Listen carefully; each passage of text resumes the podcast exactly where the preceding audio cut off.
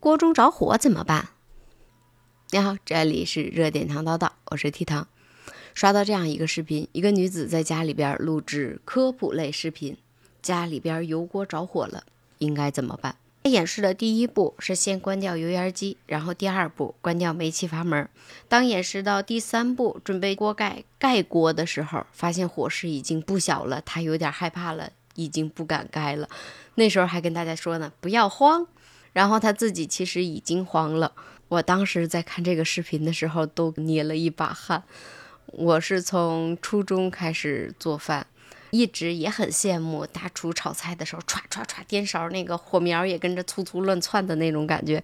但是真到自己身上的时候，如果锅里边冒一点点小火苗，都挺害怕的。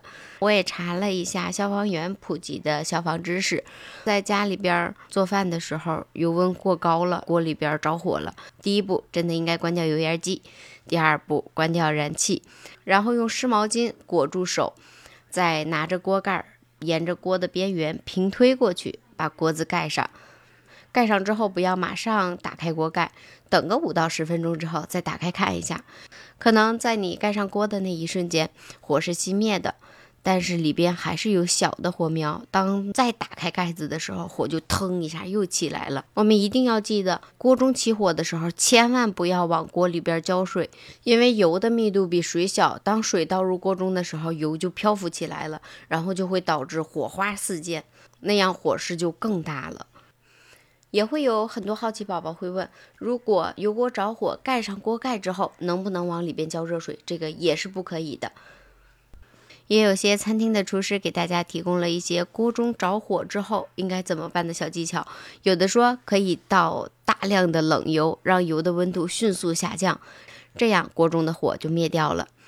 还有的说把不带水的蔬菜快速的沿着锅边扔到锅里，这样的话也可以达到快速降温、快速灭火的效果。让我想起了之前有一次我在家里边收拾屋。在煤气灶上烧了一壶水，但是收拾收拾我就把烧水这事儿忘了。等突然间我想起来的时候，再去厨房，整个一壶水都已经烧干了，壶底都烧掉了。这样燃气它自动灭的。但是想想其实还是挺后怕的，所以以后当我们再用燃气的时候，记得燃气边上一定要留人。还有就是尽量别做太科普类的视频，短视频现在越来越发达了，但是我们可以分享一下身边的人和事，或者我们身边吃到的哪些美食，都可以分享给大家呀。但是尽可能的不要做科普类的，因为有的时候会发生一些我们意想不到的情况，我们还没有经验。就像今天这个嗯女的一样，她。当时是好心的，想做科普类的节目，教大家如果锅着火了应该怎么办。但是当发现火势特别大的时候，慌的一批的。所以这种科普类的视频还是要交给专业的人来做吧。我们也不要轻易尝试这些东西，因为毕竟老话说得好嘛，水火无情。就像曾经看到过这样一个视频，一家子人围坐在餐桌上吃饭呢，然后厨房可能锅里边煮了东西。嗯，大家都忘了，突然间着起火来了，当时给一家子人都吓坏了，孩子也在边上哇哇哭。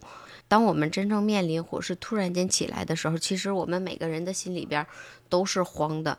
所以说，不要造成这些没必要的麻烦，也不要因为我们做科普类的东西，然后给其他人增加麻烦。一定要记得，家中用火不离人。还有，平时厨房里边会有高温、有明火、有油烟、有电源，这些东西都会引起着火的。我们平时在厨房做饭的时候，用水用电也一定要小心。根据消防局发布的报告统计，餐饮场所在三年间平均每年发生大约七千四百起结构的火灾，因火灾平均每年造成三人死亡、一百一十人受伤和一点六五亿美元的直接财产损失。